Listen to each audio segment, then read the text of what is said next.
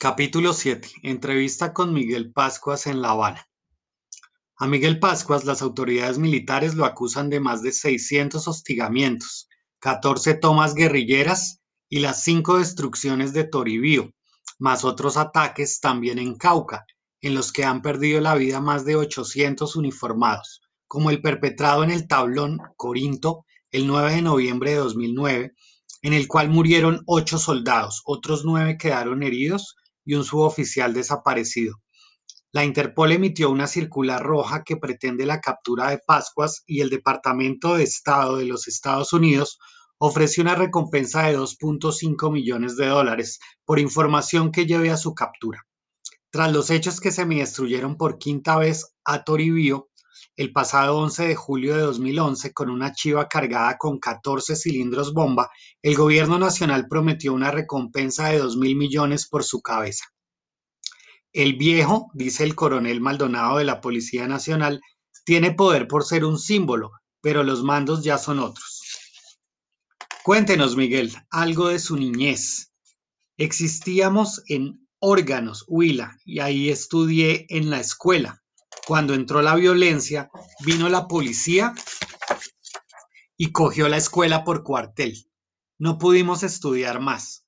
Hubo muchos muertos. Una vez la policía llevó amarrados seis presos a donde se juntan los ríos Gagual y San Luis y en un charco los fusiló. El padre Monart, que para más veras no era colombiano, párroco de órganos y de San Luis, decía que los que no fueran conservadores debían irse del pueblo. Mucha gente le hizo caso. Él colaboraba con la policía. Yo lo miré vestido de militar y de fusil al hombro. Un día se fue para San Luis y como mi mamá le servía, nos invitó a irnos para allá. Fue entonces cuando conocí al indio Quintín Lame en la vereda del Palmar, donde había una comunidad indígena. Eran era orgulloso y hablaba de luchar para devolverles la tierra a los indios. Cuando la guerrilla, a la que le, a la que le decían chusma, se tomó el cuartel de la policía, entonces llegó el ejército y apresó al indio Quintín con dos campesinos más. Como mi mamá le hacía la comida al padre Monart, me mandó a llevarles unas papas cocinadas a los presos y ahí lo conocí. Tenía el pelo largo, fumaba tabaco, la guerrilla se tomó a órganos por la muerte de esos campesinos, a bombazos y a puro machete, porque no tenían más fusiles que los que manejaban Charro Negro y Marulanda. Ese día no hubo más escuela ni más cuartel. En la casa cural había buenas armas, inclusive un fusil italiano que era del cura. Creo que fueron de las primeras buenas armas que la guerrilla consiguió. Después la chusma atacó San Luis, pero el cura tampoco estaba. Si hubiera estado, quién sabe dónde habría parado. Se hablaba mucho de lo que las guerrillas hacían, que Charro había sacado de la cárcel a Martillo, que Llanero había librado a Piedra Negra, que Joselito había entrado a San Luis. Era cierto, la chusma se organizaba para defenderse de los chulavitas y de su policía. Los liberales solo veían por entre esa mirilla.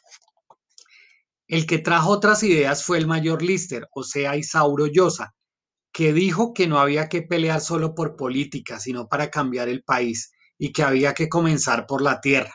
Él hizo contacto con los Loaiza, que eran liberales ya fuertes en Río Blanco, y juntos se enfrentaron a los gobiernos conservadores de Ospina, Laureano y Urdaneta. Y de muchacho, ¿usted qué hacía? ¿En qué trabajaba? Yo trabajé primero en una finca cafetera, recogiendo café, y después fui peón menor de, de arriería, porque no tenía fuerza para cargar bultos. Los arrieros se echaban al hombro hasta seis arrobas, yo no podía sino con la mitad. Pero ahí fui cogiendo fuerza y ya en 1959 el gobierno del Frente Nacional abrió trabajos en la carretera de San Luis a Aleluya y en la carretera del Carmen a Gaitania. El gobierno dio la pacificación, las guerrillas liberales aceptaron entregar las armas, pero ni Marulanda ni Charro Negro convinieron en entregarlas, las guardaron. Tampoco el gobierno se las pidió. Manuel andaba de civil vigilando vigilando los trabajadores en la carretera, llevando la estadística del personal. Se mantenía entre Gaitania y Neiva. Yo lo alcancé a conocer por los lados de Aipecito antes de ser inspector de carretera. Él andaba armado, yo comencé a trabajar con él haciendo alcantarillas, o sea, obras de arte en esa vía, pero yo ya estaba organizado como autodefensa porque nos rondaban gentes armadas conservadoras como el Mico y Tres Espadas. Paraban los buses y mataban a los liberales. Les hacían el corte de corbata o el de franela, les cortaban la garganta y les sacaban la lengua, o les cortaban el torso y se, se los tasajeaban, o les cortaban los brazos para que no pudieran volver a trabajar. Las autodefensas teníamos que cuidarnos, hacíamos reuniones cada dos meses. Había muchachos que trabajaban en las fincas y otros en la carretera. Vigilábamos y trabajábamos. No teníamos armas. A mí me organizaron con Lister. La paz fue corta. Comenzaron a perseguirnos. El gobierno metió a Mariachi en Planadas y a Peligro en Herrera. Lleras Camargo dijo que había que acabar con los comunistas y puso a Mariachi a Peligro en contra de nosotros. Charro permanecía en Gaitania trabajando cuando un día Mariachi mandó su gente, unos tales Belarcázar y Puñalada, disque a entrevistarse con Charro y lo mataron. Lo quemaron por la espalda. Nosotros estábamos trabajando cuando en esa salió Marulanda otra vez armado y emputado y nos dijo, muchachos, se acabó la pacificación, mataron a Charro y en la lista seguimos nosotros, Isaías Pardo, Rogelio, Lister, ya no hay nada que hacer. Entregamos las herramientas de trabajo y sacamos los fusiles. Marulanda hizo una gira por la carretera del Carmen para traer armas y con ellas organizó los primeros 20 hombres de fila. En una pelea iban 200 soldados. Les quitamos 18 mulas, unas cargadas con materiales importantes para nosotros, para nuestro abastecimiento, y también recuperamos cinco fusiles perillas. A Marulanda lo nombraron mayor. Entramos a combatir. ¿Cuál fue su primera pelea? Mi primer combate fue en Gaitania y Planadas. Ahí Marulanda se enfermó, estuvo mal, se vio muy mal. Los campesinos le llevaban comida y hubo que esperar a que se alentara para ir a una pelea por los lados de Aipe para distraer al ejército por la retaguardia, esperando que entrara por Planadas, como al fin entró. Para ese combate se nos había juntado Martín Camargo del Partido Comunista, Guaraca Tula, Rogelio, Isaías, Joselo, que estaban trabajando todos en sus fincas en Marquetalia. Éramos unos 60. Dormíamos en las enramadas porque no teníamos plásticos para carpa. No había ninguna tienda para comprarlo. Usábamos alpargatas de fique primero, pero al poco tiempo comenzamos a usar zapatos tenis de tela. Había que remendarlos con alambre para que duraran un poco más, lo mismo la ropa. Había que remendar las cartucheras, algunas con cuero de vaca sin curtir. Los equipos eran morrales de cabulla y los uniformes y gorras se usaban de color verde o caqui. A algunos de nosotros nos tocaba ir a trabajar para ganar dinero para comprar la ropa. En el morral de cabulla cargábamos la cobija, plátanos, yuca, arracachas, sal, panela, cuero de vaca cocido, maíz, arepa, chachafrutos, aguacates, piñas, naranjas. Había que cargar el ají que reemplazaba la carne. Cargábamos el molino para moler el maíz que nos servía para hacer arepas o cuchuco. Había temporadas en que la alimentación era solamente guarapo. Durábamos hasta ocho días seguidos tomando solo guarapo de caña porque no teníamos más para alimentarnos. El golpe al ejército nos ayudó mucho. Un fusil M1, un fusil G3, una carabina San Cristóbal, una carabina M2, algunos fusiles .30, fusiles 7 milímetros que llaman perillas, algunos fusiles austriacos y peruanos, un fusil cortico de caballería, algunas granadas de mano y bombas de tubo con mecha, carabina M1 y buena munición. ¿Eran todavía autodefensas? No, andábamos móviles. Marulanda estaba con nosotros un tiempito y luego se iba a Marquetalia. Luego nos mandaba al teniente Isaías. Él nos movía para una parte y otra y luego se, se iba. Venían entonces el teniente Rogelio y lo mismo. Así conocí a Guaraca cuando era teniente. Los mandos se turnaban, pero nosotros éramos móviles siempre. Sufríamos mucho porque la comida era difícil de conseguir, no teníamos botas ni morrales. Hacíamos amigos sin importar si eran conservadores o liberales, pobres o ricos. El que, nos, el que nos ayudaba era porque era amigo. Poco a poco fuimos consiguiendo y preparándonos. Fuimos siendo amigos de más gente, de más gente y de gente pudiente que tenía forma y ya nos daba dinero para comprar la ropa, las botas, las lonas. Ya éramos más respetaditos. Marulanda era muy afamado y lo conocían como tiro fijo. En Marquetalia solo había población civil, familias, porque nosotros andábamos por fuera. Cuando se vio que comenzaba la primera invasión en 1962, atacamos al ejército llegando a San Miguel. Las autodefensas que estaban trabajando cogieron sus fusiles y se metieron de Gaitania para arriba. El ejército no había cambiado de táctica y andaba en fila uno detrás de otro y así era fácil de hacer blanco. Daba hasta lástima puestearlos así, inocentes como andaban. Por eso les tocó devolverse a su cuartel. El gobierno perdió hombres y armas y nosotros ganamos en moral. ¿Eran ya, eran ya una república independiente?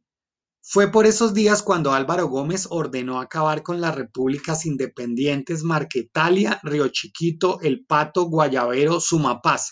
Dijo que Sumapaz era un movimiento grande, pero que estaban quietos, que Guayavero y El Pato eran movimientos pequeñitos, pero que Marquetalia sí era peligroso porque nosotros nos movíamos mucho. Entonces el, el, gobierno organizó la invasión del 64. En abril llegaron Jacobo Arenas y Hernando González con la noticia de que nos iban a destruir con aviones y miles de soldados y que teníamos que sacar a las familias de Marquetalia. Se hizo con mucho sufrimiento y quedamos 48 hombres y 4 mujeres. El 27 de mayo, Guaracas, Rogelio y Joselo comenzaron a quemarle al ejército en la Suiza, sobre el río Atá. Nosotros en Puerto Tolima hicimos dos peleas duras para pararlo. Por tierra la tropa no podía avanzar porque por donde asomaba dejaba un soldado muerto. Entonces les tocó botarlos desde los helicópteros en el propio comando de Marquetalia. Ahí también los esperábamos y ellos que tocaban tierra y nosotros que les zampábamos candela a los ranchos. Y después de esa entrada del gobierno en Marquetalia, ¿qué pasó? Salimos por varias trochas para encontrarnos cerca de Címbula. Penamos mucho, pasando esos fríos y esas cuchillas a pesar de conocer el camino. Caímos a Río Negro y por ahí llegamos a Río Chiquito, comando que era de Ciro Trujillo. Pasaba de 50 guerrilleros, muchos indígenas. Con los nuestros juntamos 145 unidades. Sabíamos que tarde o temprano el ejército iba a entrar. Un respiro entre octubre o noviembre del 64 y marzo del 65, tiempo en que se reunió la primera conferencia del Bloque Sur, a la que llegaron mandos del Sumapaz, del 26 de septiembre, del Pato. Ya había muerto Richard, el hombre que condujo a, las, a la gente desde el Davis hasta Villarrica y de Villarrica hasta el Pato. Haciendo cuentas, no fueron muchos los días de diferencia con la muerte de otro comandante muy querido, Isaías Duarte, al que mucho quería el camarada Marulanda. Mientras se reunía la conferencia, él había sido encargado de distraer a la tropa y en esas cayó. ¿Cómo fue la toma de Insá? El gobierno hizo una campaña por la prensa y la radio diciendo que Marulanda estaba muerto, que habían encontrado su cadáver, que nos habían acabado. Entonces se dio la orden de prepararnos para un operativo. Duramos ocho días haciendo ejercicios, acumulando fuerzas, alistándonos sin saber qué era lo que los mandos tenían en sus cabezas. Por fin, una tarde, nos pusimos en marcha y dos días después estábamos en la carretera que comunica Insa con Belalcázar. Montamos la emboscada, nos tomamos el pueblo y volvimos a las montañas. ¿Y de las monjitas qué? No sabíamos que en el bus iba un piquete de policía y cuando lo detuvimos comenzó a dispararnos. Respondimos y matamos a las monjitas en la balacera. También perdimos en una emboscada a Hernando González. Así es la guerra. ¿Qué pasó después de la toma de Río Chiquito? Después de los bombardeos, el ejército ocupó Río Chiquito mientras nosotros nos dividíamos. A Jacobo y a Joselo lo destinaron para la zona de Aipe, a Ciro y a Arrañales, Arrañanales y al Alquindío para abrir frente, frente sobre el valle. Con Marulanda teníamos que hacer una travesía por Bilbao, La Herrera, Planadas, Chaparral. Casi no llegamos. Al camarada Manuel lo hirieron en un brazo.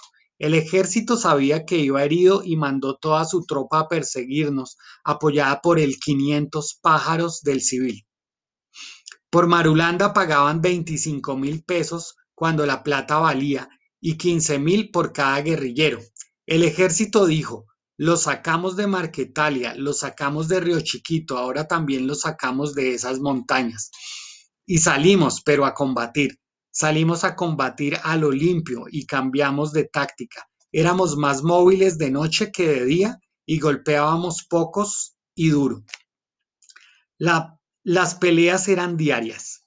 Así hasta cuando llegamos a Natagaima y los compañeros del partido nos ayudaron a pasar el río Grande del Magdalena.